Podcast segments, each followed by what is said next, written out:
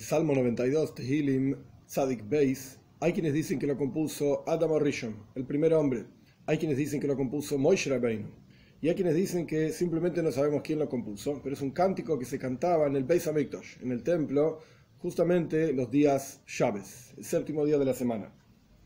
Mismo Shir de Yom un cántico, una canción para el día de Shabbos. Incluso hay quienes dicen Le Yom Shabbos por el día de Shabbos. El Shabbos mismo, el día mismo compuso este cántico para Dios.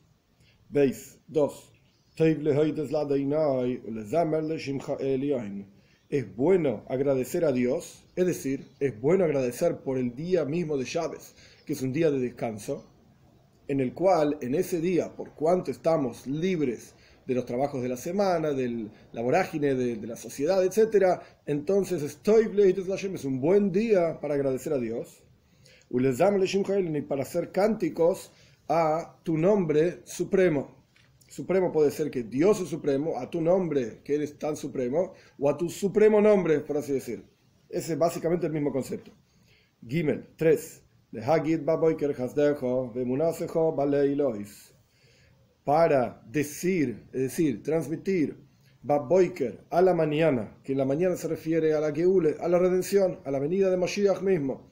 Entonces, en esa Geula, en esa redención, diremos, Hasdeja, tu bondad, de y tu fidelidad, Baleiles, en las noches, que las noches se refiere en contraposición a las mañanas, al Golus, al exilio. Y por supuesto, hay una redención final con la venida de Moshiach pronto en nuestros días. Y hay, hubo varios exilios, e incluso estamos ahora en el cuarto exilio, en el exilio de Roma, por así decir. Por eso uno está en singular y el otro en plural. Para contar a la mañana tu bondad y tu fidelidad que prometiste que nos vas a redimir, etcétera, en las noches, en todos los exilios que el pueblo judío vivió a lo largo de la historia. Incluso uno de los comentaristas de Radak dice, deja tu bondad, ¿cuál es la bondad de Dios? Que nos dio el Shabes, justamente. Dale, cuatro. Ale vale novel, ale Sobre un instrumento de diez cuerdas, eso es un osoir, la palabra eser significa diez, oser es un, aquello que tiene diez Vale Novel y sobre una lira, Ale Higoyen Beginner, sobre una melodía en un arpa. Higoyen puede, puede querer decir melodía, puede querer decir incluso letras. Entonces, letras en una canción. Entonces tenemos un instrumento de 10 cuerdas, tenemos una lira, tenemos un arpa y hay que tocar esa melodía o las letras de la canción en el arpa. Hey, 5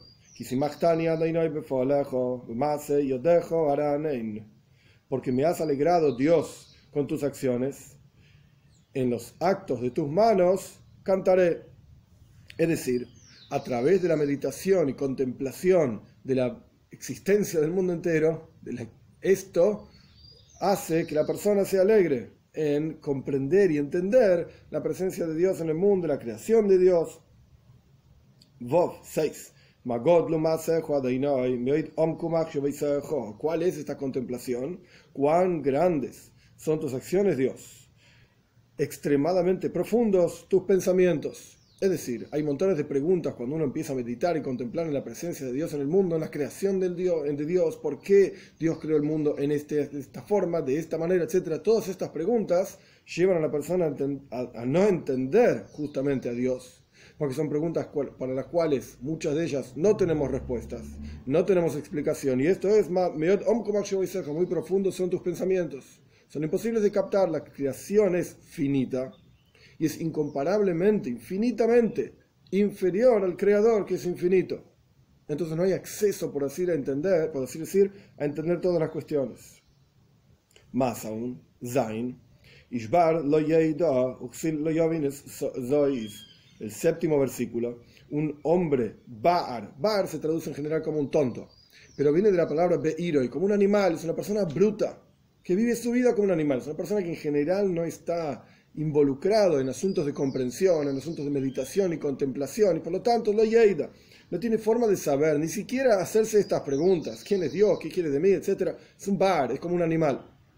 Pero más aún, Xil, Xil también se traduce como tonto en general, pero Xil y Bar son dos cosas diferentes. Bar es una persona ordinaria, bruta, que ni siquiera se hace preguntas. Xil es una persona que sí es inteligente, efectivamente sabe y conoce de muchísimos asuntos y a veces en forma extremadamente profunda, pero por cuanto está entregado a sus pasiones materiales, terrenales, etc., lo Yovin no va a entender. Hay cosas que simplemente no entiende porque no se dedica a entenderlas. Está, por así decir, tapado, está imposibilitado, atrapado en sus propias pasiones y por lo tanto lo Yovin no puede entender es Zois, esta cuestión. Ahora bien, este versículo, Zain 7, funciona tanto para completar el versículo anterior, que dijimos en el versículo 6, cuán grandes son tus acciones, cuán profundos tus pensamientos, un tonto no lo va a entender, básicamente. Más allá de las diferencias entre bar y xil, un tonto porque es un bruto, un tonto porque no se dedica y está atrapado en sus pasiones, el punto es que no entienden. Y además, el versículo 7 es una introducción al siguiente versículo, al 8, Ges 8.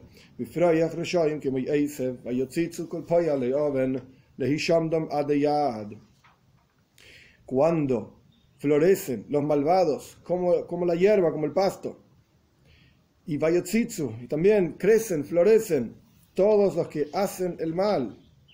¿Para qué es todo esto? Para, para destruirlos en forma eterna. Una de las explicaciones es que Dios paga, por así decir, las cosas buenas que hacen las personas en este mundo, de manera tal, de en el mundo por venir, cobrarles todas las cosas malas que hicieron. Entonces, si una persona ve qué es lo que no entiende el bar el exil, el tonto, y el, tonto también, diferentes formas de entender el tonto, ¿qué es lo que no entiende?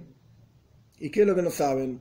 No saben esta cuestión de que a pesar de que uno ve que los malvados tienen éxito en este mundo, en el mundo por venir no tendrán éxito. Esto es una de las explicaciones básicas de este versículo. Tes 9. Y tú, Dios, ves todo y sabes todo y tomas cuenta de todo, porque sos supremo. Traducción literal. Y tú, Morem, elevado por siempre, Dios. Ahora bien, de aquí en adelante, el Salmo empieza a hablar de cómo va a ocurrir, cómo va a ser el mundo en la época de Moshiach, que vendrá pronto en nuestros días. Yud 10.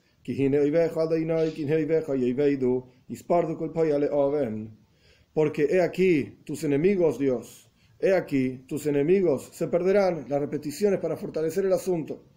Ispardu se esparcirán, se perderán, dispersarán todos los que hacen el mal. Yud Aleph 11.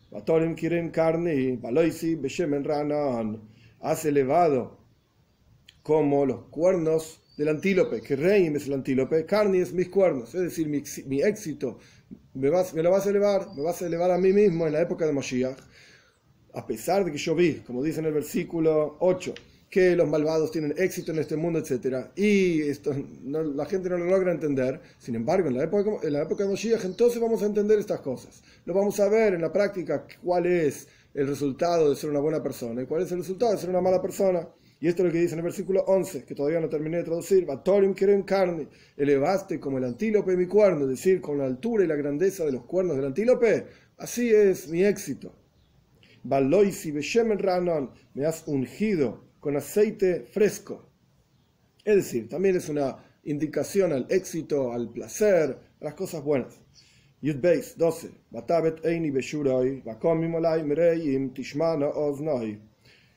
Observo, mis ojos, observará mi ojo, Beshurai, a mis enemigos. Cuando se levantan contra mí aquellos que hacen el mal, Tishmana Osnai escuchará mi oído que ellos no van a tener éxito en el futuro por venir. Esto no está en el versículo, pero esta es la idea, es la continuación de los versículos anteriores, que yo voy a tener éxito en la época de Mashiach. Yud Gimel 13. Tzadik que eres El justo, como la palmera, brota, crece, florece, etc. Como el cedro en el Líbano, Isge, se eleva el cedro, es un árbol muy alto, hay diferentes tipos de cedros. El punto es Líbano es un bosque en Eretz Israel, en el norte de Eretz Israel. El punto es que el tzadik, al justo, le va a ir bien en la época de Mashiach. Yuddalet, a tal punto les va a ir bien que, por cuanto en el versículo anterior se comparó al tzadik como un vegetal, como una palmera, como un cedro, entonces, plantados, de vuelta, siguiendo al versículo anterior y la, idea de los árboles, plantados los tzadikim, en la casa de Dios, y esto simboliza que les va a ir muy bien porque están junto a Dios, En los patios de nuestro Señor van a crecer, florecer. Tesvav 15. Hoy un Sheinim Más aún, brotarán en la ancianidad, es decir, incluso cuando sean ancianos van a continuar estando bien, y en ese momento de ser ancianos, de Sheinim, Doshen significa algo eh, húmedo, algo grasoso, aceitoso, que indica abundancia. Verranim y frescos serán. Tezain, 16. Entonces, en la época de Mashiach, dirán, esto es Leagid, dirán que recto es Dios, es mi roca, es decir, mi fortaleza, y no hay injusticia en él. Este es el salmo. Ahora bien, dos puntos en este salmo. Al comienzo es mismo el Shir lo llama Shabbos. La palabra Shabbos se escribe con tres letras, Shin Beis Taf. Además, esta palabra indica Toshev. Toshev significa tshuva, retorno, que se escribe con las mismas letras, nada más que en otro orden, Tov Shin Beis. El concepto de Shabbos, si bien está explicado en otros lugares también, pero el concepto de Shabbos, al comparación con el resto de la creación, ¿qué diferencia hay como Dios crea el universo entero durante todos los seis días de la semana y como Dios crea el universo en el día de Shabbos? La, diferencia es que Dios crea con la palabra, como está escrito al comienzo de la Toira. Dios dijo que sea esto, Dios dijo que sea lo otro. No es que Dios tenga boca para crear, sino que el punto es, la palabra revela una cuestión que estaba oculta. De la misma manera, la palabra de Dios es la creación de todo el universo. Sin embargo, en el día de Chávez, Dios crea el universo con el pensamiento. El universo entero se eleva hacia Dios y recibe energía vital del pensamiento divino. Así como una persona cuando habla ejerce su capacidad de hablar y, por así decir, exhala, saca respiración y después, cuando necesita hacer una pausa, retorna hacia sí mismo, tanto hacia sus pensamientos como los pulmones, los pulmones, los pulmones perdón, mismos, retornan hacia, hacia uno mismo. De la misma manera, durante los seis días de la creación, los cielos se hacen con la palabra de Dios, como dicen los Tilim, los salmos. En el día de Chávez hay un retorno hacia Dios. Por eso la palabra Chávez y la palabra Toshev, que es retorno, tienen la misma traducción, tienen el mismo concepto.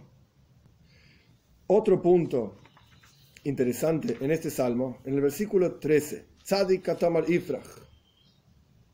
Que el Tzadik florece como una palmera y como un cedro en el Líbano se va a elevar. ¿Por qué hay dos comparaciones al respecto del Tzadik? El Baal Shem explicó que hay dos niveles, hay dos formas de tzadikim. Existen tzadikim que son como el cedro y existen tzadikim que son como la palmera. ¿Qué diferencia hay entre el cedro y la palmera? Estos sabios explican que el cedro no tiene frutos.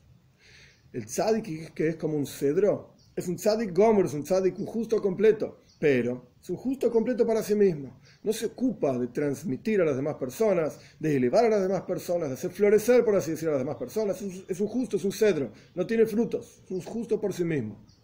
Sin embargo, el tzadik, es como una palmera, la palmera tiene frutos.